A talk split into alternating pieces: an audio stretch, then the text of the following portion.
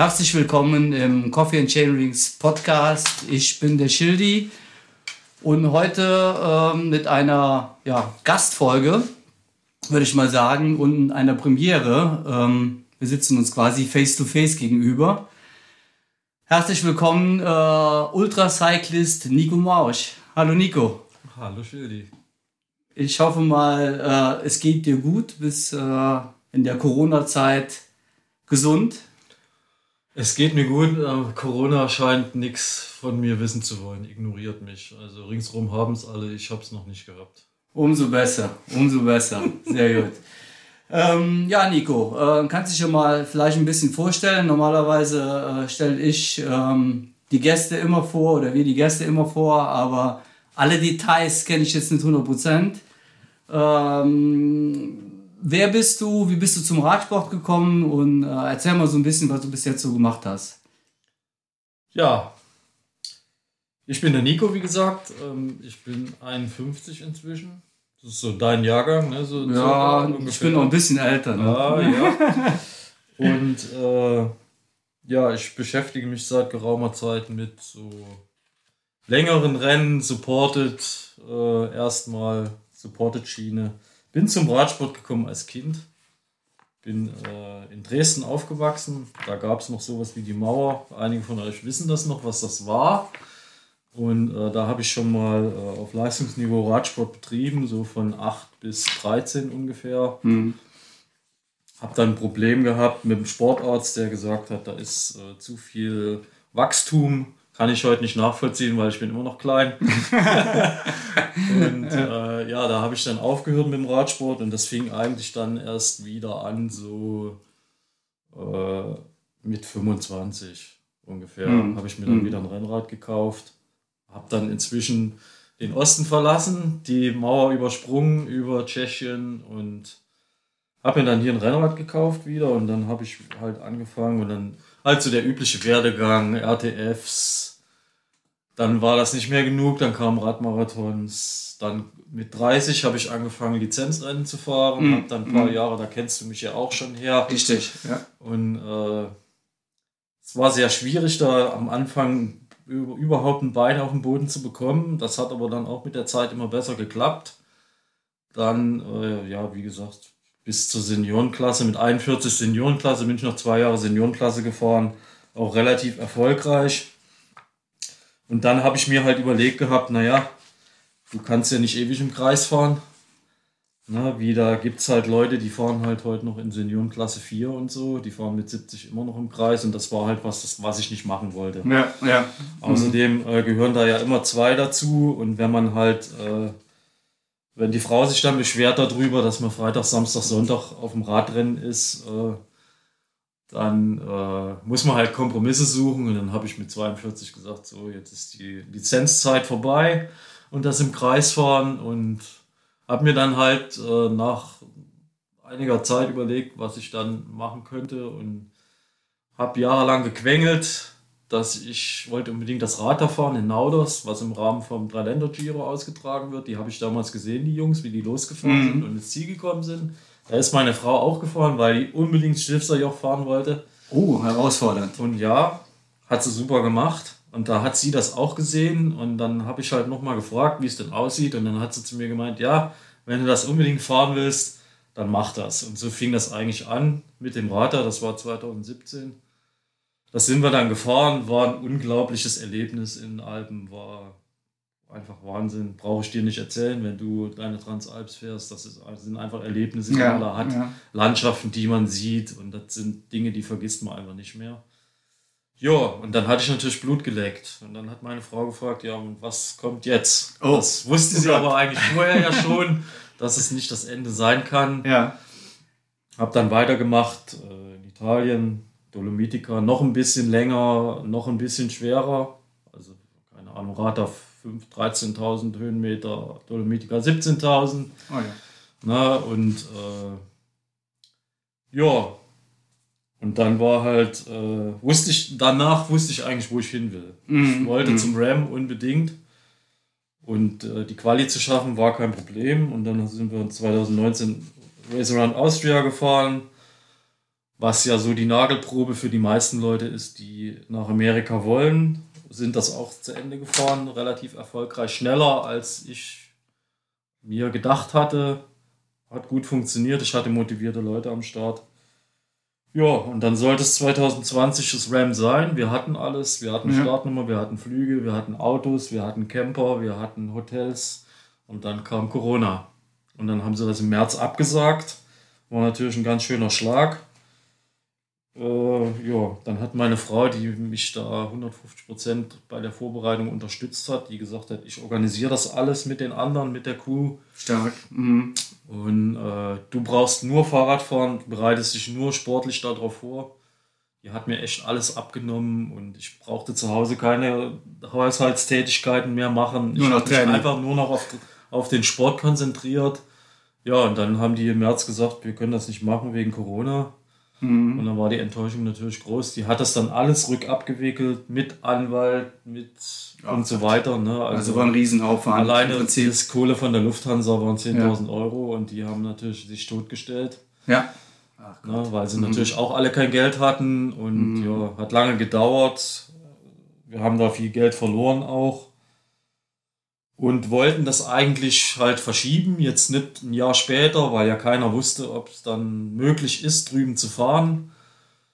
Und haben gesagt, okay, wir warten. Und dann kam halt letztes Jahr im Juli die große Flut im Ahrtal und die ja. hat, war dann eigentlich das Zünglein an der Waage. Alle, alles Material war im Keller. Der Keller stand, beziehungsweise das Haus stand 2,80 Meter im Erdgeschoss im mm. Wasser. Mm. Das ganze Equipment war zerstört. Die meisten meiner Räder waren da im Keller. Autos, ne? Das Auto war Auto. weg. Mm. Und, äh, ja. und dann habe ich halt, ich war äh, sehr lange krank danach. Das hat mich psychisch, psychisch sehr in Mitleidenschaft gezogen, diese ganze Geschichte. Und dann habe ich halt für mich auch entschieden, dass ich auf dieses RAM verzichten werde. Mhm, mh. Ich gebe zu, so ein kleiner Funken Hoffnung ist immer noch da, weil wenn man dafür gebrannt hat, dann äh, geht das natürlich nicht so einfach wegzuwischen, aber man muss einfach im Kopf für dich eine Entscheidung suchen, ja. diese, das nicht ewig weiter vor dir herzuschieben, weil es ist einfach auch psychisch eine große Belastung, mhm. das immer im Kopf zu haben. Ja, klar. Na, ja, das ist ein Riesenevent und ja. Ja, ja das ist gerade im vollen Gange. Und ist natürlich jetzt gerade wieder sehr, also vor ein paar Tagen war ich richtig schlecht drauf, weil mhm. einer meiner Freunde da in Führung liegend gestürzt ist. Ah, okay. Und äh, ja, das ist natürlich riesig schade, weil du halt weißt, was da alles dranhängt und die riesenlange Vorbereitungszeit und ja, und natürlich auch ein Haufen Kohle. Mhm. Wir hatten ein Budget zwischen 30.000 und 50.000 Euro. Ach die das ungefähr kostet, wenn man das vernünftig machen will. Ja, vielleicht findet sich ja irgendeiner, der das hier hört, der da Bock drauf hat, dafür Kohle auszugeben. Ja. Ja, gut, dann erledigt sich ja fast die Frage, warum jetzt Gravel statt Straße. Weil wir gehen jetzt mal langsam über zu dem letzten Rennen, was du gefahren hast. Äh, das Bohemian Border Bash Race also es ist in der Tschechei, soweit ich weiß, ne? rund ja. um Prag im Prinzip. Ja, und äh, wie bist du denn da, da rangekommen? Wie bist du denn da drauf aufmerksam geworden? Ja, äh, es war so, das einzige Rad, was fahrbereit war, also mit wenig Aufwand wieder herzurichten war, war dieses Gravelrad.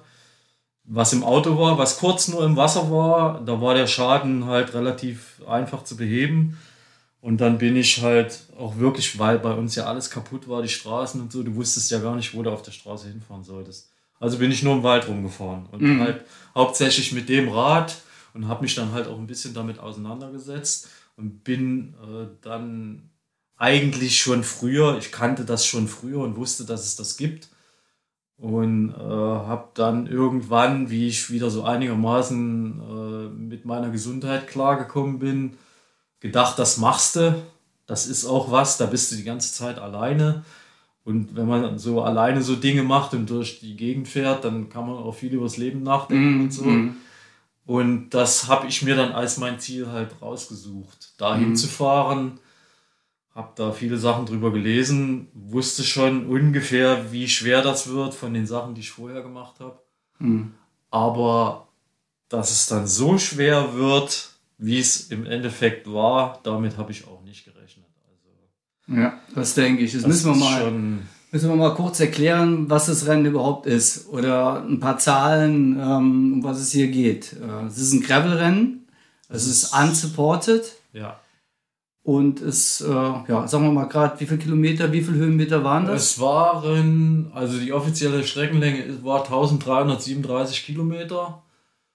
Äh, es war der ein oder andere Kilometer mehr. Verschiedene Faktoren spielen da eine Rolle. Und es waren an die 24.000 Höhenmeter Ach, auf der Strecke. Ah, ja. mhm. Und äh, man kann sagen, also es ist Asphalt dabei, aber in der Hauptsache äh, sind es halt viele befestigte Forstwege, aber auch wirklich Trails, Hiker-Biker-Passagen, also wirklich richtig, richtig schwer. Und also wie gesagt, ich habe nicht damit gerechnet, dass es so schwierig ist. Mm. Mm. Also die Leute, die da mitgefahren sind, was ich so gehört habe, dann da von denen vorm Start und so, die hatten da schon einschlägige Erfahrungen, hier so Atlas Mountain Race und was es da sonst noch so gibt. Die mm. halt bekannten mm. großen mm. Dinger, die es da gibt. Und da waren halt die meisten, die hatten da schon einschlägige Erfahrungen. Und wenn ich dann da denen gesagt habe, ja, das ist das erste Mal, dass ich unsupported mache und dann direkt das. Da haben die schon alle gedacht, naja. Wenn das mal gut geht. Wenn das mal gut geht. ja. Ähm, wie hast du dich denn darauf, hast du dich irgendwie darauf vorbereitet? Hast du dich speziell darauf vorbereitet? Ich denke mal, das Fahrrad ist ja jetzt dann ganz anders bepackt und alles. Ne? Ähm, wir können ja gleich mal über die ganzen Sachen reden, die du mit hattest, aber bist, bist du das mal ein oder annähernd so mal im Training gefahren und hast mal so ein bisschen probiert? Also nicht die meiste Zeit nicht mit dem vollen Equipment, aber schon mit Equipment, mhm. weil die Lastverteilung an dem Rad und so, das spielt natürlich auch eine große mhm. Rolle, mhm. was das Fahrverhalten und sowas angeht. Trainieren kannst du solche Strecken. Ja das kannst du nicht, also du kannst schon mal, aber das ist im Supported-Bereich ja ähnlich. Du fährst mal Trainings von 300 Kilometer, mhm. vielleicht 400 mm. oder so, oder fährst irgendwelche Trainingsrennen, wo halt das Ziel ist, das alles zu testen. Ich habe in dem Fall, also die längste Strecke, die ich gemacht habe, waren 400 Kilometer. Das war dann allerdings mit dem vollen Equipment. Oh ja. Aha. Also quasi fast mit dem gleichen Zeug, was ich da alles mitnehmen wollte, mhm. was auch wirklich nicht viel war. Ja, und vorbereitet, äh, ich trainiere ja meistens im Winter auf Lanzarote. Das ist meine, meine Trainingsinsel. Da lässt es sich ich, aushalten. Da ne? lässt sich aushalten. Aber ich war halt bis jetzt immer mit dem Rennrad da. Mhm. Und diesmal hatte ich das Gravelrad mit. Okay. Und das war für mich nochmal eine ganz, was, was völlig Neues, weil ich habe diese Insel, die ich wirklich kenne aus dem FF, ja, die habe ich nochmal ganz neu entdeckt mhm. mit dem Rad, weil du halt abseits der Straße fährst und an Strände kommst, wo du sonst nie hinkommst, weil ja, halt keine Straße hinführt, mhm. wo auch keine Touristen hinkommen im Auto ja. und so. Und das war total schön. Also ich habe das, hab das sehr genossen, und habe Sachen gemacht, dass ich da nachts im Dunkeln gefahren bin und äh, also es ist schon toll, spannend gewesen mit Sonnenaufgang und allen solchen Dingen und also war noch mal ganz neu für mich. Ich denke, ich werde die Insel auch noch mit dem Mountainbike besuchen wollen. Ah, ja, ah, okay. weil das ist, glaube ich, dann noch mal ja. noch mal eine andere Stufe. Ja, ja. Was hast du denn wirklich alles so dabei gehabt? Sagen wir mal. Ähm vom Equipment her, du musstest ja, wenn es jetzt unsupported ist, äh, stellt sich ja immer die Frage, wie übernachte ich? Was nehme ich an Verpflegung mit? Was nehme ich an Getränken mit? Ähm, boah, keine Ahnung, was man da alles so braucht. Ne? Also das ist ja, ist ja der Wahnsinn. Ich meine, wir können ja vielleicht ein Bild in die äh, in den Podcast verlinken, wo vielleicht alles drauf ist, was du so alles gepackt hast oder alles Ja, das gibt es auf jeden ne? Fall, das Bild wo ich zu Hause alles schön ausgelegt habe, ja. aber eigentlich halt zu dem Zweck halt eine Checkliste zu haben mhm. und die abzuhaken, ja. dann die Sachen alle einzupacken und äh, die dann vorm Start, wenn du das alles halt in die Taschen einpackst, dann halt die Liste nochmal durchzugehen. Ja. Mhm. Also du machst eigentlich alles doppelt, damit du halt nichts vergisst. Mhm. Mhm. Also ich muss dazu sagen, ich hatte kein Zelt mit. Okay. Na, die meisten, die da mitfahren, oder die meisten, die solche Sachen fahren, die kommt drauf an, manche nehmen so ein Tarp mit, wo du dich drunter legen kannst. Ja. Ich habe das nicht gemacht, weil in der Regel hast du halt genug irgendwelche Schutzhütten, wenn es im Wald ist oder in den Bergen, Bushaltestellen und solche Sachen. Ja, das war natürlich, äh, mein Schlafsack war leider nur bis 5 Grad. Ist halt so ein leichtes Ding von 300 Gramm. Eigentlich warm genug, aber es waren halt nachts 2 Grad. Oh. Und das war dann halt schon, schon sehr kalt. Also man, ich habe draußen geschlafen und du schläfst schlecht und nicht lange. Ja. Weil so nach drei Stunden ist es dann doch kalt und dann fährst du weiter. Fährst du lieber weiter. Fährst du lieber weiter, Ja. weil wenn du fährst, ist dir warm. Ja, ja. Aber es ist ja. natürlich wieder, wenn dir der Schlaf halt fehlt und du schlecht geschlafen hast, bist du halt auch schlecht erholt und dementsprechend schlecht läuft der, letzte, läuft der, läuft der nächste Tag. Natürlich. Und klar. Also ja, es ist halt, ich habe, was auch erlaubt ist, auch in Pensionen oder, und oder Hotels geschlafen. Mhm. Na, das ist ja heutzutage kein Problem mehr, äh, sich dann abends irgendwo mit Booking.com eine Unterkunft zu suchen. Ähm, und das ist natürlich was, was deutlich besser ist. Also du schläfst halt richtig gut, bist am nächsten Tag dementsprechend ent- erholt, kannst fährst viel, viel schneller, Genau. als wenn Ja. du irgendwo draußen pennst. Aber du hast keine acht oder neun Stunden im Bett gelegen, oder? Oder hast du richtig, richtig lange Ähm, geschlafen, oder? Einmal, äh, und zwar in der zweiten Nacht, in der ersten Nacht habe ich eine Stunde geschlafen. Ähm, in einem 24-Stunden-Casino an der Grenze. da haben sie mich nach zwei Stunden rausgeworfen. Da hatte sich wohl irgendwie, hatte einer gesehen, dass ich da im Foyer liege und den hat das gestört. Mhm. Und dann haben sie mich da rausgeschmissen und dann bin ich halt auch weitergefahren und am nächsten Tag bin ich äh, im bayerischen Wald in ein tierisches Gewitter gekommen, saunass gewesen. Es waren zwei Grad mit Graupel und Weiß. Also es sah aus wie Schnee und ja, Krass. da bin ich dann halt auch äh, mit den ganzen nassen Klamotten in der Unterkunft, habe die ganzen Klamotten getrocknet und habe mich allen Ernstes abends um 8 ins Bett gelegt und habe bis um 5 geschlafen oder so. Ja. Aber das sind halt die Tage da drauf, die laufen halt wirklich richtig krass gut. Ja, also, ja glaube ich. Du merkst halt wirklich, dass Schub da ist. Mhm. Mhm. Mhm. aber die Kehrseite ist natürlich, dass du halt viel Standzeit hast und viel Zeit dadurch verlierst. Mhm. Mhm.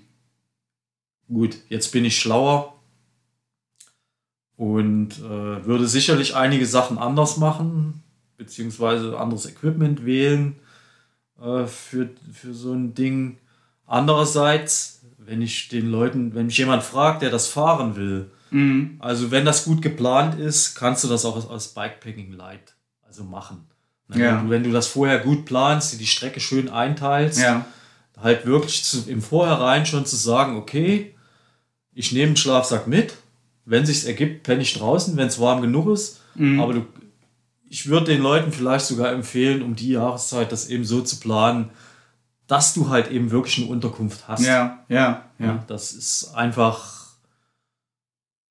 das sollte man trotzdem im Zeitlimit schaffen. Mhm. Mhm. Also, Mhm.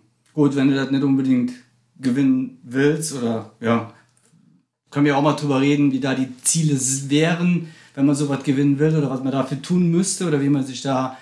Das hat bestimmt auch mit Schlaf zu tun, denke ich mal, oder mit wenig Schlaf zu tun. Ähm, Also die Leute, ich habe mit dem Sieger äh, kurz gesprochen und die Leute, die da gewinnen wollen, die kennen die Strecke genau. mhm. Die haben das alles vorher genau analysiert. Die wissen, in welchem Dorf ein Geschäft ist. Die wissen, von wann bis wann dieses Geschäft aufhat. Ja. Weil du musst dir alles selber machen. Du musst dir selber die. Getränke besorgen. Du musst selber dir was zu essen besorgen. Ja. Das ist schwierig genug, obwohl du in Mitteleuropa bist. Mhm. Aber halt die Strecke meistens an den Orten vorbeiführt. Ah, ja. Du siehst sie zwar, aber du fährst selten durch. Mhm. Mhm. Und das macht die Sache kompliziert. Wenn du aber weißt, in dem Dorf ist jetzt ein Laden und der hat jetzt auf, dann verlässt du halt die Strecke, fährst dahin, Ja, versorgst dich. ne? Ja, Und ja. diese Leute, der, äh, die haben einen genauen Plan. Die wissen, ich schlafe jede Nacht vier Stunden. Ja. Ja. und diesen Plan, den ziehen die auch durch. Mhm. Die gucken auch nicht unbedingt aufs Ranking. Mhm. Mhm. Also ob die jetzt da in Führung liegen oder nicht, die mhm. fahren einfach ihr Ding. Ja, wenn du dann durchziehst, bist du vorne dabei. Denke ich, ich, mit ne? dem, ich habe auch mit dem, der Zweiter geworden ist, mit Stefan Hähne gesprochen, sympathischer Kerl. Stefan. Schöne Grüße. Der äh, war letztes Jahr bei der ersten Austragung schon dabei, war mhm. auch da Zweiter. Mhm. Mhm. Und wollte natürlich dieses Jahr gewinnen, ist leider wieder Zweiter geworden, tut mir leid. Aber ja, die Jungs, die da vorne fahren, die haben wirklich einen genauen Plan. Die wissen, die kennen die Strecke genau. Ich denke mal, wenn du da in der Nähe lebst, wirst du vielleicht sogar hingehen und Streckenabschnitte dir anschauen. Ja, okay. Und so, ne? Mm, Aber die wissen schon genau, was sie da machen. Ich mm. bin ja da hingefahren und eigentlich ins kalte Wasser gesprungen. Ja, ja, ich genau. wusste eigentlich nichts ich wusste halt nur, wie lang es ist und wie schwer es ist und konnte mir ungefähr was vorstellen mhm. drunter. Mhm. Dass es dann so schwer war, wie am Ende äh, rauskam, das war auch für mich überraschend. Mhm. Also mhm. krass. Es ja. ist halt, ja. es ist halt nicht damit getan, zu meinen, ich fahre da mit.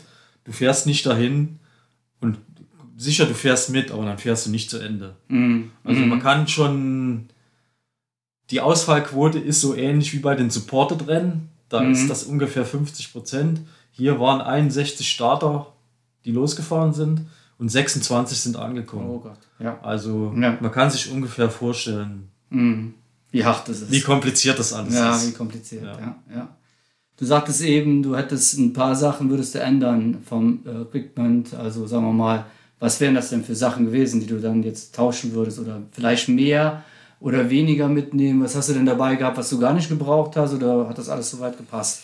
Also ich weiß nicht, ob ich bin nicht überzeugt davon, ob ich jetzt ein Zelt oder ein Tarp mitnehmen würde. Wahrscheinlich eher nicht, weil du hast wirklich da Bushaltestellen, die zu einem Großteil halt, die man sich nicht so vorstellt wie hier, mhm. sondern das sind halt wie kleine Häuschen. Mhm. Die sind auch wirklich richtig umbaut. Mhm. Manche haben sogar eine Tür, die du zumachen kannst. Oh. Da ist eine Bank drin, mhm. meistens eine große, wo du dich drauflegen kannst. Also das ist schon, aber du musst halt Glück haben.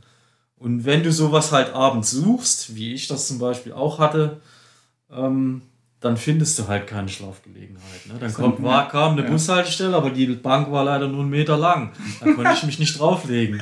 So, und dann waren da Platten drin. Dann habe ich halt mit der Hand gefühlt, die Platten sind kalt. Mhm. Ja, und dann habe ich die Wiese daneben gefühlt, die war halt nicht so kalt. Ja, also ja, habe ich dann mich dafür entschieden, meine Unterlage, was so ein Papierding ist, umweltfreundlich, ne, kannst du dann mhm. im Altpapier entsorgen. Mhm. Das legst du dir auf den Boden und legst dich mit deinem Schlafsack halt da drauf. Mhm. Ne, aber äh, ja, wie gesagt, nach drei Stunden war es halt echt saukalt und dann bin ich lieber weitergefahren, mhm. als mhm. weiter zu schlafen. Mhm.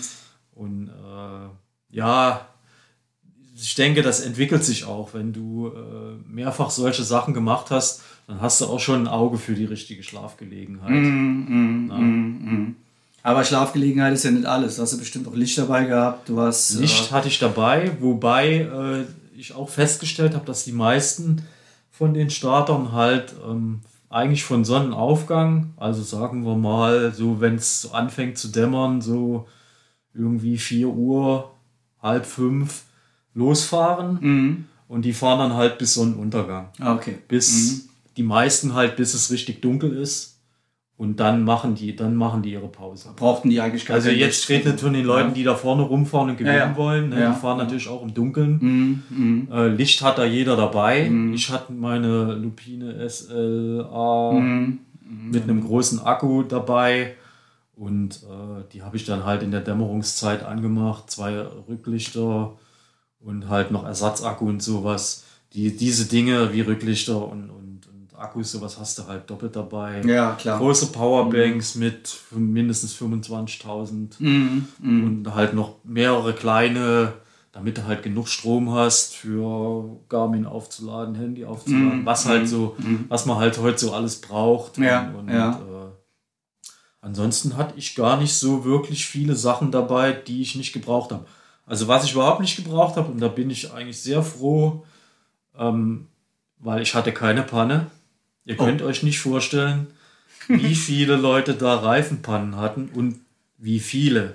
Also wir reden jetzt von einem Fahrer, der fünf, sechs, sieben Reifenpannen hatte. Also ich bin 1300 Kilometer durch Tschechien gefahren und hatte gar nichts. Oh.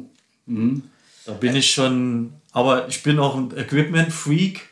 Also was Material angeht, das war schon alles gut getestet vorher und so. Und ich lege da auch Wert drauf. Also ich fahre da nicht mit dem Fahrrad hin. Ja, man, man sieht ja manchmal Leute, wo man denkt, naja, das wird der sein, der als erstes irgendeine Panne hat. Also das, da bin ich schon immer sehr pingelig, was das angeht. Ähm, Ja, zum Fahrrad können wir ja gleich nochmal kommen. Wie hast du denn oder welche Taschen hattest du denn dran? Mit Arschrakete, mit Rahmentasche, mit vorne eine Bag o- oder. Ich habe da im Vorfeld lange experimentiert. Arschrakete klar, eine Apidura 14 Liter. Ähm, da war eigentlich soweit alles drin, halt Klamotten, wobei viel Klamotten hast du nicht mit, außer dem, was du anhast. Na, also hier so, das Einzige, was ich zum Wechseln mit hatte, war eine Hose, die ich nach der Hälfte ungefähr getauscht habe und ein zweites Paar Socken, war ich auch froh, weil die ersten paar Socken, die waren irgendwo kaputt gegangen, hängen geblieben irgendwo und dann war ich froh, dass ich ein paar hatte, ansonsten hatte ich nichts doppelt mit. Und du musst dich halt, um das Gewicht halt zu reduzieren, auch echt einschränken. Aber das ist kein Problem. Und eine Rahmentasche natürlich, wo du halt meist also die ganzen schweren Sachen eigentlich drin hast. Ersatzschlauch, Dichtmilch, irgendwelche, ein kleines Multitool, eine Luftpumpe, Kartuschen und so halt, dass du das auch im Mittelpunkt des Rades hast. Ne? Das spielt halt beim, Fahr beim Mhm. Fahrverhalten Schwerpunkt eine große Rolle. Das Ding war relativ voll. Eine kleine, äh, eine kleine Oberrohrtasche vorne hatte ich. Ähm, halt so Kleinkram, wo du dauernd dran musst. Hier so Kreditkarte und so Kram. Ähm, und eine zweite äh, Oberrohrtasche, eine bisschen größere, die an der Sattelstütze quasi entgegengesetzt festgemacht war, Mhm, wo halt, wo meistens so Esserei, an die du schnell dran musst, Ja, ja. halt drin war. Die Regenjacke, die hatte ich auch auf dem Oberrohr, damit du da einen schnellen Zugriff drauf hast, falls, es, ja. falls es anfängt. Mit einer Lenkertasche bin ich im Vorfeld nicht so richtig warm geworden. Mhm. Aber auch wegen halt des Lichts, wegen der Befestigung des Lichts, Ah, was okay, ich da dran hatte und so.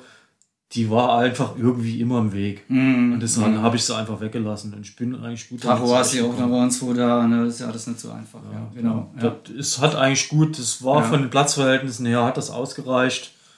Und äh, wie gesagt, ich hab wirklich, bin froh, dass ich dieses ganze Materialequipment und das Werkzeug nicht gebraucht habe. Klar, so gesehen war das alles umsonst mitgenommen, aber so kann man das ja auch nicht. Nein, wenn man dann bräuchte und man hätte nicht Ja. dabei, wäre ein Riesenproblem. Ne? Besser ja. man hat's mit und es passiert nichts. Äh, genau. Und äh, nö, ansonsten war ich eigentlich mit, dem, mit der Ausstattung relativ zufrieden. Mhm. Esserei, so, was weiß ich, hat irgendwie 15 Riegel mit und 20 Gels, die ich aber auch nur sporadisch benutzt habe. Also, also Gel nur, wenn du halt gemerkt hast, die normale Ernährung halt, dass du dich da ein bisschen leerer gefahren hast, damit du mal zwischendurch warst. Und ich hatte sogar bis, sage ich mal, drei Stunden vor Rennende noch zwei Gels oder sowas. Oh ja. Ne, für die letzten 30 Kilometern, wo ich dann auch wirklich richtig geballert bin. Also, Ah ja, ne, da kommt es halt nicht mehr drauf an und dann gibst du halt einfach nur noch Gas. Ja, ja, richtig. Ja. Das Ziel ist dann Ja, in Sichtweite. Ziel ist in Sichtweite, du musst keine Rücksicht mehr darauf Ja, nehmen, ja. dass du am nächsten Tag halt wieder 15 Stunden Fahrrad fahren Ja, musst. Und, ja. ja. klar. Aber das heißt, du bist also ohne Trinkrucksack gefahren? Nee, Ne? das stimmt. Ich bin, äh, wie du den auch nutzt, Ah ja, in okay. Mhm. gefahren. Ah, okay. Und das ist natürlich ein großer Gewinn. Ich bin klein, 1,70, also kleines Rad, mit der Rahmentasche keine großen Flaschen. Mhm, genau. Also nur zwei kleine Flaschen quasi am Rad und äh, ein anderthalb Liter Trinkrucksack. Trinkrucksack, mhm. Und das ist halt wirklich. Das habe ich auch getestet vorher, weil ich gedacht habe, naja, wenn du das Ding immer auf dem Rücken hast, ob das dann so gut ist. Mhm. Ne, die Belastung, das wiegt ja auch was und so. Und das war aber auch im Training schon gut.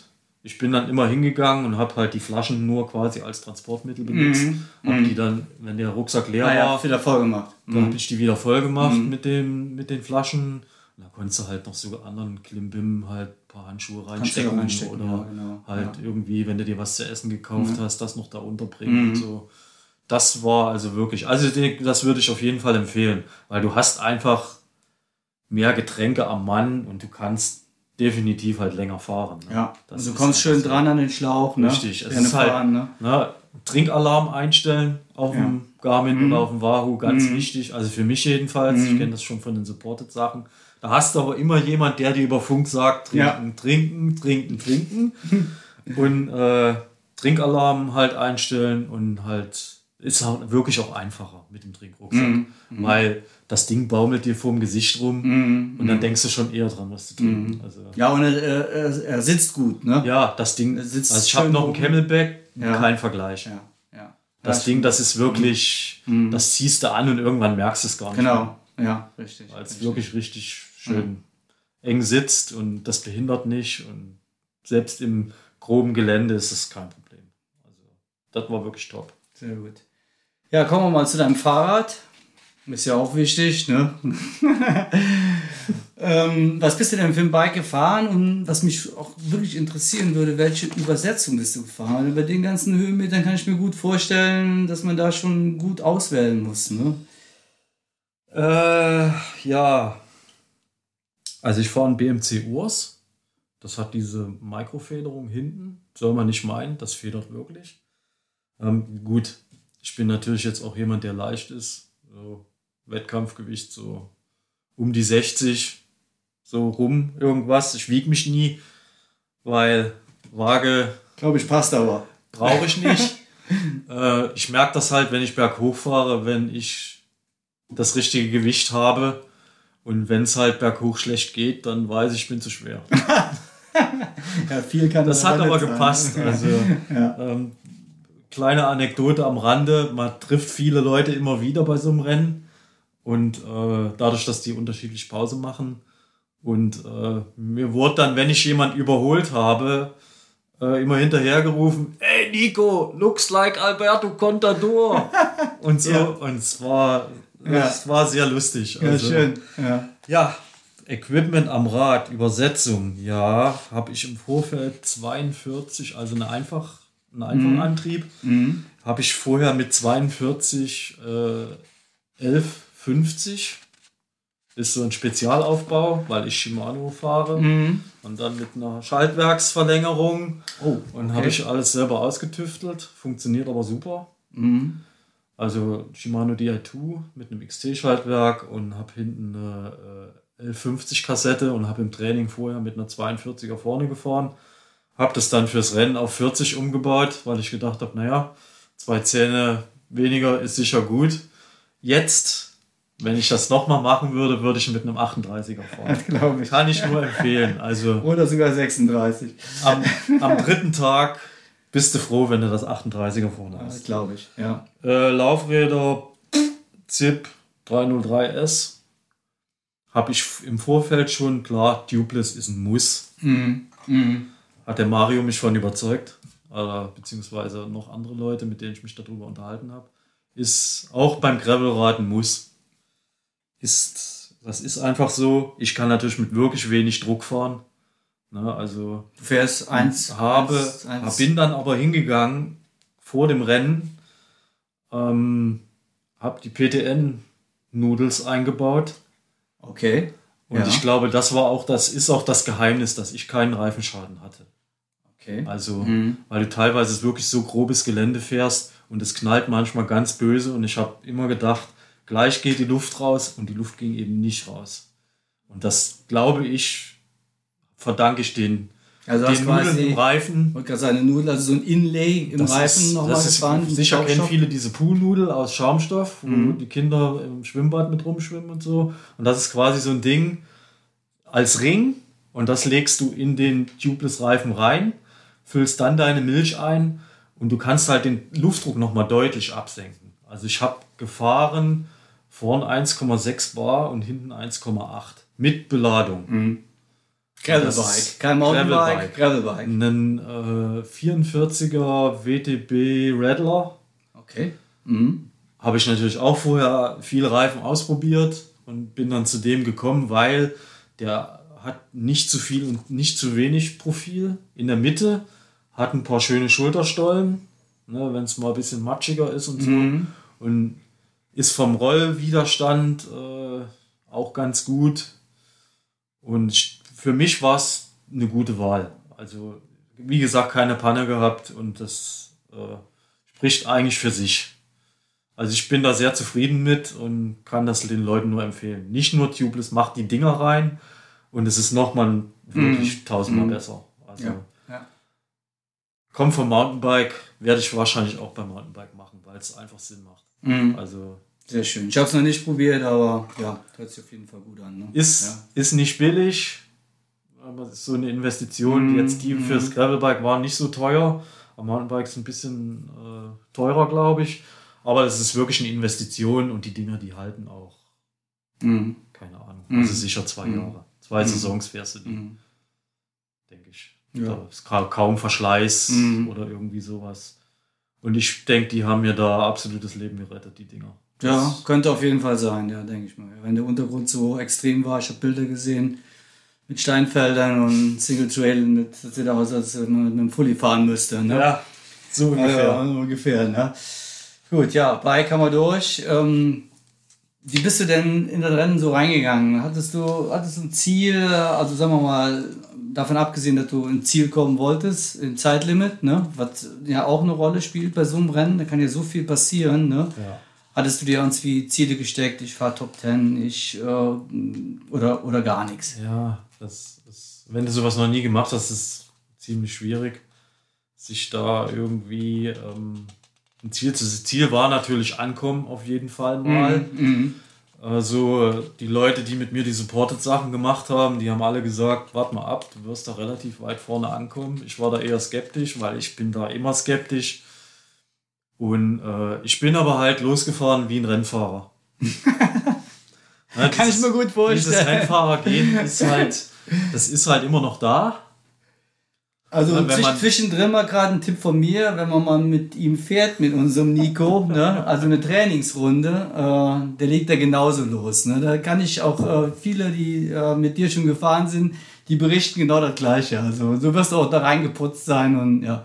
Ja, ja. genau so war das. Ne? Losgefahren und erstmal Gas, ist auch ja klar, man ist ja erholt und mhm. ja, fing nach zwei Stunden an zu regnen wie immer, wo ich fahre, regnet es auch. Also Leute, wenn ihr irgendwo fahrt und ich bin da am Start, ihr wisst, dass es regnet. Seid vorbereitet. Ja, auf jeden Fall. Die haben wir nach zwei Stunden schon angezogen.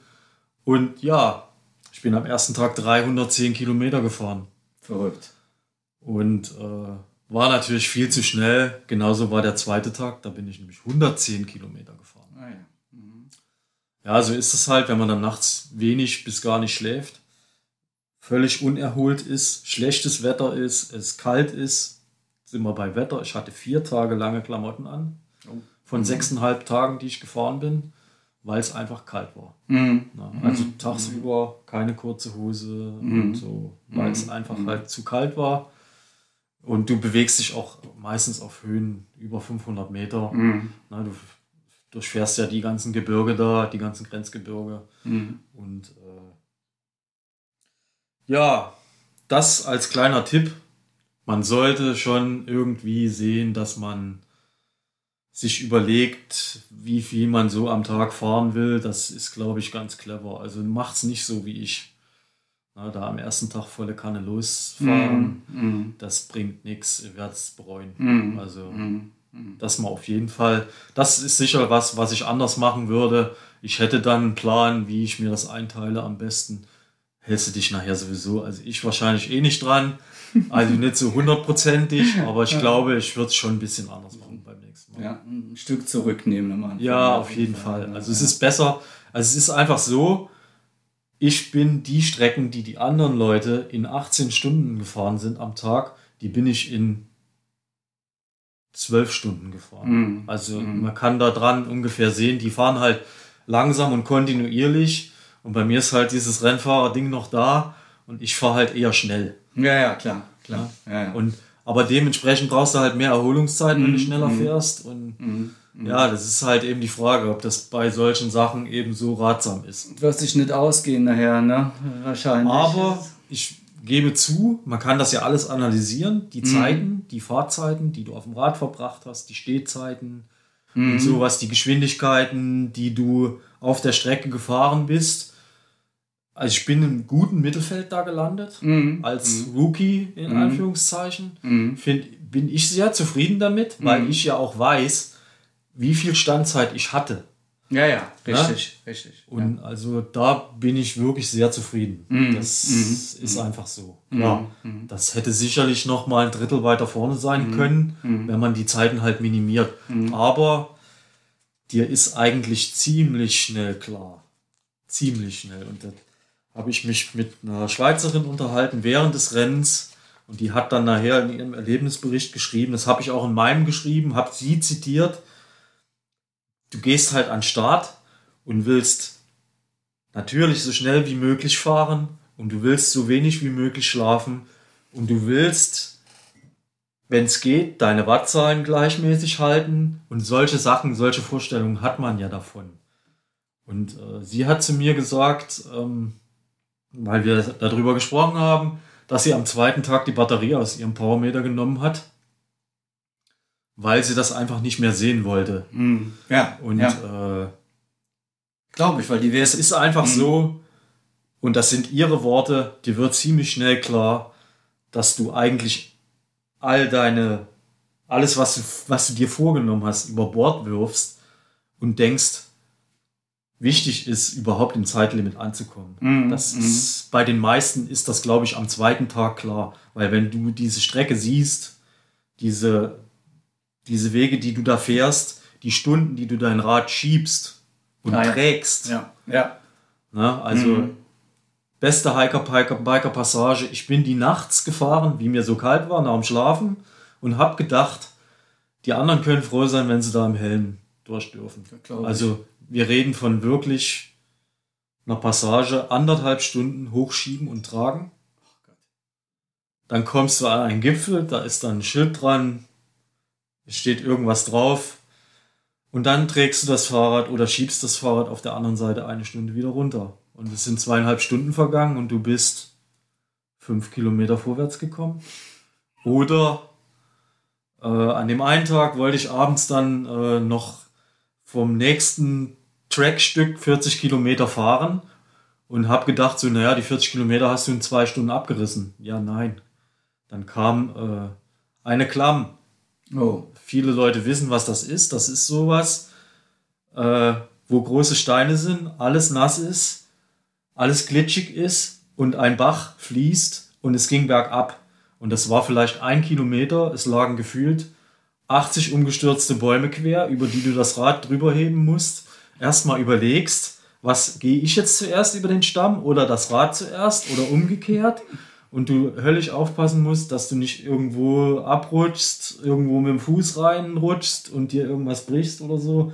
Und alleine dieser Kilometer hat eine Stunde gedauert. Mhm. Also so Mhm. viel zum Thema 40 Kilometer in zwei Stunden, nein. Ja. Vergiss Mhm. es. Mhm. Also das ist halt dieses Überraschungsmoment. Und das ist halt, sage ich mal so, was der André, der Veranstalter von, diesem, von dieser Geschichte, das macht er ganz bewusst Mhm. mit den Startern. Mhm. Mhm. Nicht, dass es physisch und psychisch schon anstrengend genug ist. Also, und immer dann, wenn du denkst, du fährst irgendwo durch den Wald und denkst, geil, es läuft, es rollt, endlich komme ich mal vorwärts. Genau in dem Moment, wo du das gedacht hast, geht der Dreck links ab in einen Wald rein, also in eine Schonung. Du Mhm. siehst nur den Strich auf deinem Garmin, aber es ist kein Weg da. Der will, dass du da durchgehst. Mhm. Mhm. Ne, dass du diesem Weg, der kein Weg ist, folgst. Hammer. Und Mhm. das ist halt diesen Rhythmus immer wieder bewusst zu unterbrechen, diesen Flow, den die Leute haben. Mhm. Und Mhm. denen das im Kopf auch noch schwerer zu machen. Das macht er ganz bewusst. Also ich, ich glaube, ich weiß es nicht, aber ich vermute mal stark, er will halt die Veranstaltung auch so halten, dass halt wirklich die Zahl der Leute, die ins Ziel kommen, auch wirklich gering ist. Mhm. Damit Mhm. halt die Leute, die da fahren wollen, sich auch wirklich dessen bewusst sind, wie schwer das da ist. Mhm. Ne? Mhm. Und wenn nicht viele ins Ziel kommen, dann äh, ist das eigentlich schon klar. Dann ist das klar. Dann sollten ist das- viele sich darüber Gedanken machen. Es ist wirklich brutal Ja. schwer. Also, Ja, wie du schon gesagt hast, also die, allein die Zahlen sprechen für sich und sowas kommt noch oben drauf, ne? Ja, und mal Hand auf, aufs Herz, wie oft hast du denn da gestanden oder geschoben hast, gesagt, Mann, was für eine ja, Pünktchen, Pünktchen. ja, Genau, also keine Ahnung. Sehr oft. Sehr oft denkt man das. Und, und also es waren wirklich Sachen dabei, da haben auch gestandene Leute, die schon viele äh, Sachen gefahren sind. Ich habe vorhin von Atlas Mountain Race gesprochen. Ähm, da sind noch mehr Hiker-Biker-Passagen, die wussten das, aber die haben gesagt, dass es also eins der schwierigsten Sachen ist, die man so in Europa hinter sich bringen kann. Das glaube ich, das glaube ich, absolut. Ähm, in dem Zusammenhang, wie, wie oft hast du dich denn verfahren? Also, ne, ist ja klar, äh, du hast zwar den Track drauf, aber was passiert, ne? Unterwegs, mal irgendwas übersehen, mal da nicht genau geguckt und so weiter und so fort. Ja, das passiert. Und umso länger du unterwegs bist, umso, umso öfter passiert das. Also bei mir fing es eigentlich an am fünften Tag richtig schlimm zu werden mit Verfahren aber da äh, gab es auch Probleme mit der Navigation, weil da die Fehler haben wir, die Fehlerquelle haben wir noch nicht so ganz äh, eruiert. Es gibt wohl irgendwelche Übertragungsprobleme, wenn man die Sachen aufs Garmin spielt. Es werden teilweise, je nach Betriebssystem, ob du jetzt ein Android-Telefon hast oder ein Apple-Telefon, werden Dinge begradigt. Mhm. Ah, ja, okay. Und dann kommt mhm. Fehlnavigation äh, zustande. Aber es ist halt in der Regel so, dass du zwar von der Strecke abkommst, dadurch aber viel mehr Kilometer zurücklegst. Und deswegen, äh, solange das im Rahmen bleibt und du da halt nicht irgendwie viel, viel kürzere Strecken zurücklegst, hat der äh, Chef also da auch gar keine Probleme mit. Das passiert halt einfach. Ne? Du wurschelst dich dann irgendwie durch und kommst wieder auf die Strecke zurück, fragst irgendwelche Leute. Mhm. Und, aber es, es ist halt umso länger das Rennen andauert, umso nerviger wird die ganze Zeit. glaube ich. Ne? Also am vorletzten ja, Tag ja. war es richtig schlimm. Das war auch noch der schwerste Tag. Das waren weit über 200 Kilometer, also irgendwie 210 oder 220 mit über 4000 Höhenmetern im Gelände wohlgemerkt. Mhm. Und das war ein verdammt langer Tag. Also da war ich auch wirklich erst an dem Kontrollpunkt, beziehungsweise der Kontrollpunkt war eigentlich noch ein Stück weiter in dem Ort, das ist im Riesengebirge unterhalb der Schneekoppe auf über 1000 Meter Höhe, ein Skiort, wo ich mir halt das Ende des Tages, da war es also schon nach 21 Uhr, wie ich da ankam und äh, wollte dann da irgendwo übernachten und habe überall rumgefragt, alles ausgebucht und ja, da hat es mich schon richtig angenervt. Mm, mm, ja, und, mm. äh, ja, das Glück war halt, dass äh, du gewinnst viele Freunde bei so einem Rennen. Mit einem habe ich sehr viel Zeit verbracht und viel gesprochen. Das ist der Martijn van Loon aus Rotterdam. Okay. Äh, möchte ich hier gerne erwähnen. Ganz feiner Kerl. Und äh, der hat auch mit mir im gleichen Hotel dann übernachtet und wir haben uns dann abgesprochen. Also man muss wissen, zusammenfahren beziehungsweise Windschatten fahren und solche Sachen sind bei so, so unsupported Sachen verboten. Okay. Also man kann schon irgendwie in Sichtweite bleiben. Mhm. Und ich habe ihm dann halt gesagt, dass ich in seiner Sichtweite bleibe weil ich halt echt so einen Stress mit der Navigation hatte und eigentlich am letzten Tag keinen Bock mehr darauf hatte. Ist schief gegangen, weil ich dann mal wieder zu schnell war. Er war dann mal hinter mir und dann hat mein Garmin wieder irgendeinen Quatsch gemacht und dann war er weg. Ja, ja. Und dann musste ich halt wieder sehen, wie ich alleine klarkam und hat aber ja Gott sei Dank bis ins Ziel funktioniert. Also das ist auch nicht so ganz unkompliziert. Aber es war eben auch das erste Mal. Mm, natürlich. Also es logisch. ist mit einem Training, ja. wo du selber dir eine Strecke planst und so ist das gar kein Vergleich. Mm, mm. Also wenn du da irgendwo im Wald bist ja, klar, und klar. Ne, keinerlei irgendwelche Kenntnisse der Örtlichkeiten mm, hast. Mm. Und das ist halt was völlig anderes. Also ich habe dich ja ein paar Mal live verfolgt, hatte ich dir auch geschrieben und äh, dann sieht man ja ungefähr, wo du rumfährst und wo die Strecke ist. Ob das jetzt alles so passt, weiß ich nicht. Keine Ahnung. Ne? Also es gibt also auch dieses Dot, Dot Watching. Ja, ne? Und ich dachte, wo fährt er denn jetzt rum? Da ist ja gar nicht die Strecke. Ne? Kann doch nicht ja, sein, aber das weiß ich nicht, ob das gepasst Es gibt aber wohl auch Abweichungen bei diesem Tracking. Also, ah, okay. dass der Punkt halt nicht immer auf der Strecke ist. Mhm. Ne? Wenn du mhm. da irgendwo im Wald bist. Mhm. Sag mal, das ist ja, erlebst du ja hier schon, wenn die, wenn die Bäume voll belaubt sind. Ja. Dass teilweise ja. halt der Punkt auch hier verschoben ist, ne? Ne, verschoben mhm. ist, weil mhm. du einfach zu wenig Kontakt mhm. zum Satelliten mhm. hast. Ne? Das Das kommt schon auch vor. Aber das war schon, ist nicht schlimm, aber halt mit zunehmender Renndauer Nervt. nervt Ja. ungemein Ja, und, ja. und macht die Sache nicht besser. Ja, glaube ich. Hattest du denn, ja nachts jetzt nicht so viel gefahren und im Dunkeln, hattest du auch mal Angst? So allein, irgendwo. Nee, gar nicht. Gar also, ich glaube, wenn ich sowas in Deutschland machen würde, hätte ich mehr Angst. Ah, okay. Ne? Also, die Tschechen, ein ganz, ganz, ganz liebes Völkchen. Ich hätte- könnte da jetzt noch ein paar Anekdoten erzählen, was ich da so erlebt habe. Super freundliche Leute. Und äh, da, wenn du da irgendwo schläfst, da kommt keiner, nimmt dir irgendwas weg oder brät dir eine über oder sowas. Das, gibt, Mhm. das, Mhm. das macht da keiner. Also, Tiere war auch kein Problem. Ne? Tiere, also ja, also gefühlt habe ich mindestens 80 Hasen gesehen, 50 Rehe, 30 Böcke, was weiß ich, irgendwelche, was da so rumläuft, Marder und also du siehst zuhauf wild, also viel, viel mehr als hier. Mhm. Wobei man natürlich sagen muss, auch die Vorstellung, wie groß die Wälder da sind. Ne, also hier, ich meine, wir wohnen ja jetzt auch in einem Gebiet in der Eifel, wo relativ viel Wald ist. Und haben in Rheinland-Pfalz, glaube ich, das größte zusammenhängende Waldgebiet im Pfälzerwald und so. Mhm. Also die Wälder sind schon auch groß. Aber hier fährst du in den Wald und kommst nach einer halben Stunde oder nach einer Stunde wieder raus. Da fährst du sechs Stunden oder acht Stunden durch den Wald und denkst, du musst doch irgendwann wieder rauskommen. Also das ist, die Wälder sind wahnsinnig groß, zum Teil Ja, ja. extrem äh, bewirtschaftet. Na, also da wird viel Holzwirtschaft betrieben. Mhm. Du fährst durch die Naturschutzgebiete im Bayerischen Wald, wo wirklich der Wald sich selber belassen wird. Sieht komisch aus, diese ganzen abgestorbenen Bäume. Ja. Aber die, äh, auch die Tierwelt da, das ist echt irre, wie viele Vögel es da gibt, wie viel äh, Wild es da gibt. Und wie gesagt, die machen halt nichts. Und der Wald, der sucht sich halt seinen Weg. Ne? Da ist jede Menge neues Grün und es ist super schön. Also, Ja, glaube ich. Gerade Bayerischer Wald hat mir richtig super gefallen. Fahrt da mal hin, macht da mal Urlaub, geht da mal wandern. Mhm. Überhaupt die Runde, ich kann Tschechien nur empfehlen. Das ist ein super schönes Land, super schöne Städte.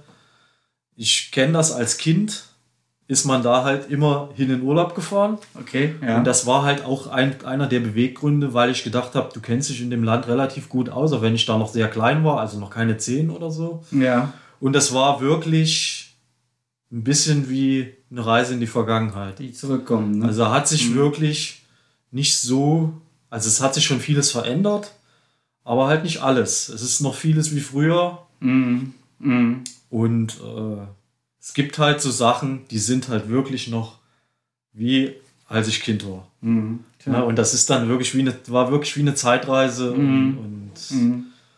war einfach schön. Das, das kann man so als Fazit und das ist aber auch das, was der André, der Veranstalter, halt möchte. Das ist eigentlich Rennen, ja, für manche ist es sicher Rennen, aber der hat das ja gemacht, der hat dieses Rennen ja erfunden, der hat eine alte Karte von dem alten Böhm gefunden, irgendwann mal, die alten Grenzen Ja. und hat sich dann gedacht, da will ich was draus machen. Und der Beweggrund ist einfach, und das betont er auch immer, er möchte die Leute halt in dieses Land holen und möchte denen zeigen, wie schön es da ist. Und äh, der Spruch, den er immer sagt, ist, come here and make friends. Und das ist es einfach. Das ist, Na, du fährst da hin und da kommen Leute aus Frankreich, Italien, Schweiz, Briten, Holländer und du kennst keinen. Und am Schluss hast du viele neue Freunde dazu gewonnen. Mhm, das glaube ich. Ja, und da ist auch noch Kontakt da und das ist halt echt das Schöne. Ja, da, Dass du mit jedem da sprichst und, und was über die Leute erfährst. Und das hat echt Bock gemacht. Das kannte ich so noch nicht und das hat mir richtig gut gefallen. Ja, glaube ich. Ja, das ist natürlich auch schön. Ne? Das äh, lässt dann so man manchen Schmerz dann auch. Auf jeden Fall. Ja, also äh, das die, die Finisher Party, das war einfach nur super. Ja, ja. Das hat richtig Spaß gemacht. Die waren alle gut drauf. Tschechisches Bier ist lecker. und äh, das war schon auch ein sehr schöner Abend noch. Ja, ein schön, riesen. Lagerfeuer und das kann ich nur empfehlen. War also wirklich ein tolles Erlebnis und äh, gerade nochmal zurück zum Zeitlimit. Hattest du das so ein bisschen im Auge oder ähm, hat da überhaupt keine Rolle gespielt, weil du ganz gut äh, in, in, der Zeit lagst? Oder, oder wie kann man sich das vorstellen, damit man das überhaupt überprüfen kann? Ähm, wie, wie, oder wie viel vor dem Zeitlimit bist du ins Ziel gekommen? Ähm, das Zeitlimit ist ja quasi, das wird ja nicht nach Stunden benannt, sondern ah, okay. das geht, Start ist samstags morgens um also Sonnenaufgang mhm. war in dem Fall 4.48 Uhr. Ziemlich früh. Ja, ziemlich mhm. genau wird das runtergezählt. Ah, okay. Mhm. Und, du und Ziel ist den Samstag drauf bei Sonnenuntergang. Ah, ah okay. Also, ja. ja da hast du klar. quasi Zeit. Das hat diesmal von den Finishern keiner in Anspruch genommen. Mhm. Die sind, die letzten sind, glaube ich, vormittags ins mhm. Ziel gekommen, mhm. die am längsten unterwegs waren. Ich war freitags um 18 Uhr und noch hm. was im Ziel. Ja, waren sechs ne? Tage, 13 Stunden und noch irgendwas. Mhm. Mhm. Also ich denke, es ist zu schaffen, wobei du natürlich das Zeitlimit schon im Kopf hast. Ja, klar. Das ist ganz klar. Ja, ja. Aber zu schaffen ist es, aber jo. ja, wenn dann noch irgendwas dazu kommt, dass du einen Defekt hast oder, oder so, irgendwas Unplanmäßiges. Ne? Das sind halt auch Sachen, sind Sachen äh, die es ist halt unsupported. Mhm. Und mhm. bei dem Briefing wird halt nochmal ganz klar betont, dass es unsupported ist. Also, du darfst schon in ein Hotel gehen oder in eine Pension oder auf einen Zeltplatz mhm. oder sonst mhm. irgendwas. Das ist alles kein Problem. Also, wie du das machst, ist egal, aber du darfst halt keine Hilfe von außen in Anspruch mhm. nehmen. Nicht, da irgendwo deine Flaschen stehen oder Richtig. ein Fahrzeug also, du darfst niemanden haben, der irgendwo mit dem Auto ja, steht. Ja, ja und dir da irgendwas gibt mhm. oder sowas. Du musst mhm. halt alles, was du brauchst, dabei haben und du musst die unterwegs besorgen. Ja. Und das geht so weit, und das betont er auch nochmal, dass wenn jetzt du, Mario, mitfährst und du stehst am Straßenrand und hast eine Panne, ich dann vorbeikomme und dich, es könnte ja auch irgendwas Medizinisches sein, dass ja. es dir schlecht geht, ja. dass du, was weiß ich, keine Ahnung, dir einen Fuß verstaucht hast oder sonst irgendwas. Keine Frage, dass man dann natürlich hilft. Aber wenn dir jetzt die Kette gerissen ist und du kriegst das nicht repariert, dann fahre ich vorbei. Du darfst mir nicht helfen. Nein. Ja, okay. Das ist halt verboten, weil mhm. halt jeder für sich selber verantwortlich mhm, ist. Ja. Das war mir, bis er das da gesagt hat, auch gar nicht bewusst, ja, dass ich mhm. den anderen nicht helfen darf. Mhm, mhm. Also es war zum Beispiel ein Schweizer dabei, dem ist, äh, ich glaube, die Hinterradbremse kaputt gegangen. Irgendwie, ich weiß nicht, Bremsleitung, mhm. irgendwie keine Ahnung, Stein drauf gefallen, mhm. also mhm. dagegen geschlagen, da war da ein Loch drin und er konnte das natürlich nicht reparieren. Klar, sowas ja. hast du natürlich nicht dabei. Und dann ist er wie lange nur mit der Vorderradbremse gefahren und hat dann, äh, du fährst auch ein Stück da in Niederösterreich, unten an der österreichischen Grenze lang und hat sich dann da unten halt im Internet einen Bikeshop rausgesucht ist dann zu dem Laden hingefahren und mhm. hat das da reparieren lassen. Mhm. Das darfst du mhm. also machen. Mhm. Du darfst halt zum Beispiel auch, wenn das jetzt zu weit weg von der Strecke ist, der Laden oder irgendwas anderes, darfst du auch ein Taxi nehmen, mit dem Taxi, mit dem Fahrrad dahin mhm. fahren. Mhm. Du lässt das da reparieren, aber du musst halt dann mit dem Rad zu diesem Punkt zurückkehren. Da wieder einsteigen. Oder mit dem Taxi dahin zurückfahren, mhm. zu dem Punkt, wo du ausgestiegen ja, bist. Klar. Und musst mhm. dann da weiterfahren. Mhm. Also es ist schon wirklich wie gesagt, das war mir bis halt ja. zu dem Briefing mhm. wusste ich das mhm. nicht, mhm. dass man halt dann den anderen ja, aber Leuten was passiert denn, helfen darf. Wenn du da einen, einen liegen siehst, der was am Bein hat oder der sich wirklich verletzt hat, ja, du kannst klar, nur, nur, nur du ja. kannst schon hin, klar. hilfst dann. Ne? Ja. ja, das ist ja. auch, glaube ich, der Punkt, was diese Trecker wichtig macht. Also ich finde, für mich ist eine Rangliste nicht wichtig. Mhm. Also mhm. jetzt, nachdem ich es gefahren bin, es ist wurscht, ob du jetzt da, gut, für die Jungs, die da vorne auf den ersten drei Plätzen, für die ist das bestimmt wichtig, aber es ist jetzt egal, wirst du da Sechster, Achter, Zwölfter, mm, Zwanzigster, mm. völlig nebensächlich. Ich bräuchte auch keine Rangliste. Ähm, klar ist das schön, wenn man dann den Leuten erzählen kann, du bist da dat und dat geworden und so. Mm, ich finde halt, dass die, dieser Trecker halt für mich hat es halt hauptsächlich, ein, ist es ein Sicherheitsaspekt. Ja, klar, klar. Ja, dass die dass die sehen, wo du bist. Die sehen, ob sich dein Trecker bewegt, wie lange der sich nicht bewegt. Mm, Du, die kontaktieren dich dann auch. Mm. Ne? Oder du sagst denen Bescheid per WhatsApp oder per SMS, mm. dass du halt ein Problem hast. Hatte ich. Ich hatte äh, Knieschmerzen. Ah, okay. Und war eigentlich schon kurz vor der Aufgabe. Quasi, oder beziehungsweise, was heißt kurz vor der Aufgabe? Du spielst halt solche Sachen im Kopf durch. Ne? Du fährst und das wird immer schlimmer. Das war, ja nichts Schlimmes. Früh im, im, das im war relativ früh. Das tat eigentlich schon am zweiten Tag weh. Mhm. Das ist halt so ein Überlastungsschmerz. Ich kenne das schon. Das kommt von vielen Berghochfahren. Man muss sich vorstellen, die Wege da, die sind halt. Du fährst irgendwie ein Kilo, kann, kann man so schwierig beschreiben, ein Forstweg. Du fährst quasi einen Kilometer in so ein Loch runter und du siehst eigentlich die Gegensteigung schon. So, du kannst zwei Kilometer weit gucken mhm. und die wird dann oben raus 30 Prozent steil.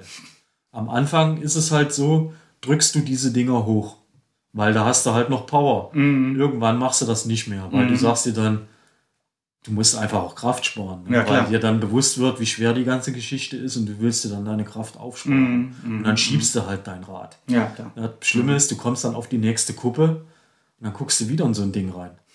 So. Und das geht dann zehnmal hintereinander. Ja. Und du denkst, das kann doch nicht sein. Man hört das endlich mal auf. Ja, und dann. Äh, das bist du ja so gar, gar nicht gewöhnt. Ne? So nee, was, was, äh, ne? Das sind Klar. einfach Sachen, das gibt es hier einfach nicht. Nee. Ne? Das kannst du nicht trainieren oder sonst irgendwas. Und dann habe ich halt was gemacht, was ich in solchen Fällen ganz oft tue, meinen Teamchef Thomas angerufen. Und das ist so ein, ganz, so ein ganz entspannter Typ, so ein super Motivator eigentlich, kann man sagen. Ne? Das kann er halt eigentlich richtig gut. Und dann habe ich ihm gesagt, ja, ich habe Knieschmerzen. Hab dabei vor dem Supermarkt gesessen, muss ich dazu sagen. Es war äh, Mittagszeit, war ziemlich warm bin in den Supermarkt immer wieder rein während des Telefonates, habe da, weiß nicht, sechs, sechs Eis gegessen oder acht. äh, weil wenn nichts geht, Eis geht immer. Ist auch so eine Regel, habe ich gelernt beim äh, Race Around Austria. Da hatten wir auch so Situationen. Mm. Da haben die mich damit Eis gefüttert, weil ist halt viel Zucker drin und so. Mm. Funktioniert. Und der hat dann halt gesagt, ja, entspann dich mal, fahr mal bis zum nächsten großen Ort. Und dann gehst du in die Apotheke und besorgst die Tape. Und das habe ich dann auch gemacht, habe mir Tee besorgt, habe mir ein Hotelzimmer genommen, habe geduscht, habe vernünftig gegessen, habe mir das Knie getaped, habe mich ins Bett gelegt. Und am nächsten Morgen war alles viel besser. Abends habe ich noch kurz meinen Trainer kontaktiert, den Basti, der hat gesagt, stell den Sattel 5 mm höher, hast du mehr Kniestreckung. Guter Tipp, ne? Guter Tipp. Im Nachhinein war er dann doch nicht so gut, weil da kann der Basti nichts dafür. Äh, das mit dem Knie wurde dann am nächsten Tag wirklich viel besser. Das, die Quintessenz war halt, dass ich dann den Abend drauf, tat mir die Achillessehne weh. Ist halt so, wenn man eine mhm. Sitzposition gewöhnt ist, ja. verändert die auch nur geringfügig, auch wenn es nur wenige Millimeter sind, aber man ist halt so empfindlich, muss ich dir nicht sagen. Mm, mm. Bikefitting und so kennst du ja, ja alles. Ja, genau. Und äh, ja, dann habe ich den Sattel zweieinhalb Millimeter wieder runtergestellt. Er war also dann noch zweieinhalb wieder höher, habe mir die Achillessehne auch noch getebt und bin dann so bis zum Ende gefahren. Also es gab auch schon so Momente, wo ich an Aufgabe gedacht ja, habe. Aber glaub ich glaube, ich glaube, dass das vielen Leuten so geht. Mhm. Mhm. Und wenn dann diese harten Passagen kommen, ja, dann dann kommt ja auch alles ja, zusammen. Ne? Dann, dann schießt der Kopf noch auf den Kopf. Ja, ja ne? Umso länger das dauert und du denkst, boah, das ist schon. Schon Wahnsinn. Ja. Wahnsinn. Das mega. Aber, ja, mega, mega. Du bist letztendlich, glaube ich, Zwölfter geworden, ne? Äh, ja, und zwar ist das auch so gewesen, dass Siegerehrung in Anführungsstrichen der André halt das so macht. Also du bekommst ein Diplom, eine richtige Siegerehrung ist das eigentlich nicht. Mhm. Da steht halt die Zeit drauf, die du gebraucht hast wie gesagt, die Rangliste, das spielt eigentlich keine Rolle, weil die eigentlich alle froh sind, äh, dass die das Ding zu Ende gefahren haben bei den paar Leuten, die da ankommen. Und er ist halt, wie ich das schon gesagt habe, er will halt, dass die Leute auch zusammenbleiben. Also die, die ausgestiegen sind, kein Thema, dass die natürlich enttäuscht sind, nach Hause fahren. Ja. Er möchte halt, dass die Leute am letzten Abend auch alle da sind. Mhm. Und er hat das wirklich so gemacht bei dieser in Anführungszeichen Siegerehrung dass er halt äh, das Diplom vom zweiten, der nicht anwesend war, weil er halt das scheiße fand, dass er nicht gewonnen hat, was ich nachvollziehen kann, ähm, das hat er ins Lagerfeuer getan. er hat also das Diplom verbrannt. weil er halt möchte, genauso war das mit dem dritten. Ne? Und Mhm. eigentlich ehrt er dann, die Leute rutschen alle einen Platz nach weiter nach vorne. Ach, Weil die, ja. die nicht da sind, die Ja. sind zwar in der Rangliste, Ja, die es im Internet gibt, sind die natürlich, haben die ihren Platz behalten, Mhm, mhm. aber bei der Siegerehrung halt nicht. Mhm. Die Leute, die da, also der dritte ist dann Zweiter geworden und der vierte ist Dritter geworden. Mhm. Mhm. Und ich fand das schon irgendwie beeindruckend, dass er Finde das so gemacht hat, weil das ist halt sein Motto. Er will halt, dass die Leute bis zum Schluss da bleiben Mhm. und zusammen Spaß haben. Gerade an dem letzten Abend, wo sie sich alle mal halt austauschen können über ihre Erlebnisse und sowas. Gibt ja viel zu fand ich- erzählen. Ne. Gibt ultra viel zu erzählen. Ja, ja. Und die sind natürlich dann auch alle richtig gut drauf. ja. Ne, die haben alle ein paar Bier getrunken und Ja. das ist schon sehr lustig. Also Ja, da sind schon, da sind schon wirklich Leute dabei. Also die supported Leute sind ja schon Freaks, ne? Aber die unsupported Leute, das ist noch ein bisschen. Nochmal ein anderer Das Schlag. ist nochmal ein anderer Schlag, die sind noch ein bisschen geiler. ähm, ja, das glaube der ich. geilste war eigentlich der aus Schweden. Also, du lachst einfach nur. Mhm. Ne, Die haben Sprüche drauf Mhm. und das ist einfach nur lustig. Schön. Ja, Ja. wunderbar. Ja, Das das ist, glaube ich. Das ist schon cool. Also, Ja, die Frage ist, würdest du das wirklich nochmal machen? Würdest du dir das nochmal antun oder ähm, Ich, ich denke schon. Ich würde es nochmal fahren. Ob die Ziele äh, andere wären, weiß ich gar nicht. Also ich wüsste ja dann vorher schon, wie schwierig es ist. mhm. Ähm, es gibt wohl auch jedes Jahr so ein paar Streckenänderungen, so wie ich das mitbekommen habe. Ähm, die Strecke verändert sich sowieso jedes Jahr. Das ist Mhm. halt auch so eine Info, die du bekommst. ja. Weil Mhm. Der sagt halt auch, wenn ich die Strecke jetzt abfahre, was er natürlich nicht macht, jedes Mal, ähm, die verändert sich innerhalb von Tagen. klar. Ne? Klar. Also Mhm. durch irgendwelche Witterungseinflüsse, Ja, ja. Stürme Ja. und so weiter und so fort. Ich würde es nochmal machen, weil es einfach ein ultra schönes Erlebnis war und du halt einfach Landschaften siehst und, und halt das Ganze drumherum halt wirklich schön ist und das so ein schönes Land ist und so unterbewertet in meinen Augen. Ja, absolut. Das, ja. mhm. was man auch noch mal machen könnte, wenn sich jemand findet, der es mit mir zu zweit fahren würde, weil das kann man auch machen. Mhm. Es sind, äh, glaube ich, irgendwie sechs Pärchen oder so gestartet. Davon Mhm. ist ein Pärchen angekommen. Äh, ein Pärchen, wirklich ein Pärchen, also ein Mann und Frau äh, aus Großbritannien und höchsten Respekt, die sind 29er HT gefahren. Und Mhm. ist aber auch nicht schlecht, weil so eine Federung vorne ist Mhm. auf manchen Wegen wirklich, Mhm. kann man machen. Aber du hast ja auch viele Streckenteile drin, wo du mit dem Rennrad, mit dem Gravelbike richtig Gas geben kannst. Ne? Klar, aber du kannst natürlich auch die Bereifung halt so wählen auf, Ja, dem, auf dem Hardtail, Mhm. ne, Mhm. dass du irgend so Thunderbird oder sowas fährst, was Ja. wirklich wenig Profil Ja, hat ja, und stimmt. Respekt. Und äh, Frauen sind, glaube ich, acht gestartet. Davon ist eine ins Ziel gekommen. Höchster Respekt. Linda Farzadi. Also Ja, tolle Leistung. Ne? Mit ihr habe ich auch äh, ge- längere Gespräche geführt und also wenn man so die Arschbacken zusammenkneifen kann als Mädel und da auch keine Angst hat alleine. Ja, Ihr ja Mann noch war- dazu. Ja. Ihr Mann war ja. da auch am Start, der ist da Dritter geworden. Oh, okay. Die sind auch schon Dinge zu zweit gefahren und haben Mhm. dann halt gemerkt, dass es einfach nicht zusammenpasst. Ne, weil der Mann halt rein von der Physis halt eben stärker ist Mhm. und dann haben die, sind die halt dazu umgeschwenkt, Ja, ja. die Sachen Mhm. für sich einzeln zu fahren, schon die im gleichen Rennen zu fahren, aber halt jeder für sich. Auch schön, ne? Ja. Und höchsten Respekt. Ja, also als Mädel, die ist halt, die ging mir bis zur Schulter, hier so 50 Kilo Mädel und da so unsupported und dann im Biwaksack draußen zu Krass. schlafen und so. Das Also ist krass. Ja, ja. Respekt. Kann man wirklich nur sagen. Sehr schön. Ja. War also eine tolle Veranstaltung, ne? War rundum eine tolle Veranstaltung, kann ich jedem nur empfehlen, aber seid euch dem bewusst, dass es halt eben wirklich Mhm. ultra schwer ist. Also Ja. ich habe ja sicherlich schon viele schwere Sachen gemacht, aber Mhm. das war mit Abstand das Schwierigste. Ja, glaube ich. Davon mal ab, dass es halt eine neue Herausforderung für mich war, halt mit dem Unsupported, Mhm. Mhm. wo du von dir keine Ahnung hast und Ja. halt immer sehen musst, dass du genug Getränke hast und dass du irgendwas zu essen ja. auftreibst. Mhm, genau. genau. ja. Also ich will gar nicht da, wenn ich mir überlege, dass du vielleicht da in Marokko da irgendwo unterwegs bist, wo das alles noch viel komplizierter ist. Mhm. Mit Essen und Getränken und sowas. Ja, ja. Also ist schon, macht auf jeden Fall mega Spaß.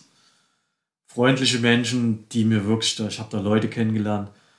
Also, Also Bohemian Ganz- Border Bash Race nur zu empfehlen. ja, Ne? absolut. Aber seid gewarnt, es ist hart. Ja, seid gewarnt, es ist hart. Es ist richtig hart. Was steht denn so als nächstes an? Hast du schon irgendwas in der Pipeline? Hast du irgendwas geplant? Oder darfst du noch nicht drüber reden? Oder Och, Du weißt das ja, ich habe mir ein neues Mountainbike gekauft. Ist kurz vor der Endfertigung. Und äh, der Veranstalter hat zwar noch nicht geantwortet, aber ähm, wird wohl am 2.3. sein, Stöffelrace. Ah ja, Gehe ich mal von aus. Also wenn die, da mir, einen Start, geben. wenn die mir einen Startplatz geben, ähm, werde ich da wohl fahren. Aber super, ja. Mhm. Ich habe lange kein äh, 24-Stunden-Rennen mehr gemacht. Also Überhaupt 24 Stunden Rennen Solo. 24 Stunden Solo auf dem Mountainbike. Ja, War überhaupt das Einzige, was ich bis jetzt gefahren bin, war am Ring. Da warst du auch als Zuschauer da und hast Ja. mich angefeuert. genau. War mega. Ähm, war, glaube ich, auch 2017. Aber du bist doch auch mal in Duisburg gefahren, oder? Nee, Duisburg bin ich nicht Nee? gefahren. Nee, Ich Okay. glaube, das sind mir auch zu viele Leute da. Mhm. Das und äh, da bin ich auch kurz entschlossen damals hingefahren und habe da gewonnen. Also, Ja. Ich war dabei. aber das wird, glaube ich, nicht nochmal passieren, dass ich sowas gewinne. Ach, wer Also, weiß. Es wird auf jeden wer Fall weiß, wer weiß. schwierig, weil die Spezialisten, die da am Start sind, die äh, haben das, glaube ich, besser drauf. Ach, ich. wir werden sehen. Wir werden sehen. Und vielleicht natürlich, klar, ist natürlich in der Heimat Rad am Ring. Ja. Aber Ja. das, ob wir da als Team fahren oder ob ich da Solo fahre, ob ich da Straße fahre, ob ich da am Mountainbike fahre, ist noch völlig offen. Wir werden das äh, nicht von langer Hand äh, irgendwie planen oder sowas. Es Mhm. wird eine relativ kurzfristige Entscheidung sein. Mhm. Irgendwie zwei Tage vorher oder einen Tag vorher, Ja. denke ich mal, Gerade am Ring war am das ist Ende Juli, glaube ich. ja, 26. Mitte, Ende Juli. Irgendwie sowas. Ja. Ähm, wie gesagt, was wir da genau machen, keine Ahnung. Aber du bist auf jeden Äh, Fall. 23. 24. Juli. Ja. Aber ich denke mal, irgendwas machen werden wir da schon, weil das ist ja eigentlich quasi Pflicht vor der Das Ausgabe. ist so. Ja, also ich werde auf jeden Fall auch da sein. Du wirst Marathon wahrscheinlich fahren, ne? Marathon wird vielleicht nicht stattfinden, glaube ich. Ja, ich habe es noch nicht 100% gehört, aber ja, schauen wir mal. Schade. Ja, ja. aber die anderen Rennen gibt es ja alle und fahrt alle zu Rad am Ring. Ist immer eine Reise wert, auf jeden Fall. Und äh, gibt viele Angebote, was man fahren könnte. Ne? Ja. Ansonsten, ja, wird sicherlich, also ich habe schon wieder Ideen, klar, für äh, supported, so, sowohl als auch und unsupported Sachen, die ich gerne machen will. Also es wird jetzt erstmal noch nicht nach Kirgistan gehen. Da, wenn meine Frau das hört, äh, das ist so, also Silk Road heißt das, das ist so das, was, wo die meisten hinwollen. Silk Road Mountain Race. Ne? Ja, und das wird es mal nicht sein, aber ich denke, Atlas ist schon irgendwo auf dem Plan, ob das jetzt nächstes Jahr ist oder wann auch immer. Aber was ich fest auf dem Plan habe, äh, wird, ich hoffe, ich spreche es richtig aus, ist Gran Guace. Und zwar Mhm. ist das auf den Kanaren. Ja, okay. Startet auf meiner Lieblingsinsel Lanzarote und geht dann halt Fuerteventura, Gran Canaria, Mhm. ähm, ich glaube, fünf Kanareninseln, endet auf El Hierro, glaube ich. 700 Kilometer lang, auch richtig schwer. Auch ein Gravel Race oder? Auch ein Gravelrennen. Okay. Okay. gibt auch Leute, die fahren Mountainbike. Mhm. Mhm. Und äh, halt, du überquerst jede Insel und äh, setzt dann mit der Fähre über. Das hört sich gut an. Das ist Ja, halt so eine Art Mhm. Inselhopping. ja. ja. Und das wird so, das würde ich schon nächstes Jahr gerne machen, ist im März, glaube ich. Und Schön. hätte ich schon Bock drauf, weil ich einfach auch gerne da bin. Ich werde auch im Januar, glaube ich, ist schon gebucht, hoffentlich äh, wieder da sein. Wahrscheinlich mit dem Mountainbike dann. Mal gucken. Aber das wäre so, so das nächste, was ich so im Kopf habe. Supported, vielleicht Italien will ich auch schon seit Jahren fahren, Race Across Italy. überschneidet sich immer bis bisschen mit äh, dem äh, Trainings, äh, mit der Trainingsgeschichte in Südtirol, die ich da veranstalte. Ah ja, stimmt. Deswegen ja. ist das bis jetzt nie zustande gekommen, aber da werden wir auch irgendeinen Weg finden. Mhm. Ich will auch meine Supported Crew halt gerne mal wieder beschäftigen, weil die haben halt einfach alle Bock und die sind heiß und fragen schon und Mhm. Mhm. Ob wir mal wieder zusammen was machen und das wird sicherlich passieren. Schön, wunderbar. Ja. denke ich. Sehr gut. Ich hoffe, dass wir beide äh, uns auch mal irgendwo auf einem Marathon über den Weg laufen. Beim Start vielleicht. Ja, das wäre ganz cool. Also auf jeden Fall. Ja. Es wäre ja jetzt schön. fast Ja. dazu gekommen, dass wir uns bei der Transalp gesehen Ja. hätten. Mhm. Wobei ich nicht davon überzeugt bin, dass das was für mich ist. Oh, weiß Ich denke, es ist technisch. Hast du jetzt ein Fully? Ich habe jetzt einen Fully, aber ich bin technisch halt eine Niete. Ich glaube, dass du das auf jeden Aber Fall da noch schaffen sprechen, da sprechen wir gleich, wenn die Aufzeichnung zu Ende ist. Alles klar, ja, Nico. Wenn du nicht noch irgendwas hast, ich habe alle meine Punkte durch, die zu dem Rennen zu dir. Ähm, war auf jeden Fall super, war sehr informativ und äh, ja, ich denke mal, dass das äh, ein hartes Ding ist, dieses Gravel Race. Äh, und ähm, ja, sollte man sich gut überlegen, da mitzufahren, aber es ist auch eine schöne Veranstaltung. Ich Daher- danke dir, dass ich hier sein durfte und was darüber erzählen durfte. Ähm, ja, fahrt dahin. Das ist einfach, das ist einfach geil. Ist einfach ein Das Erlebnis. muss man so ne? sagen. Also, wie gesagt, super schönes Land. Ich kann es nur empfehlen. Total nette Menschen. Und fahrt hin und gewinnt Freunde. Genau. Das kann man so Also, als ein Schlusswort. sehr gutes Schlusswort und vielen Dank nochmal. Dann sagen wir einfach Tschüss. Tschüss.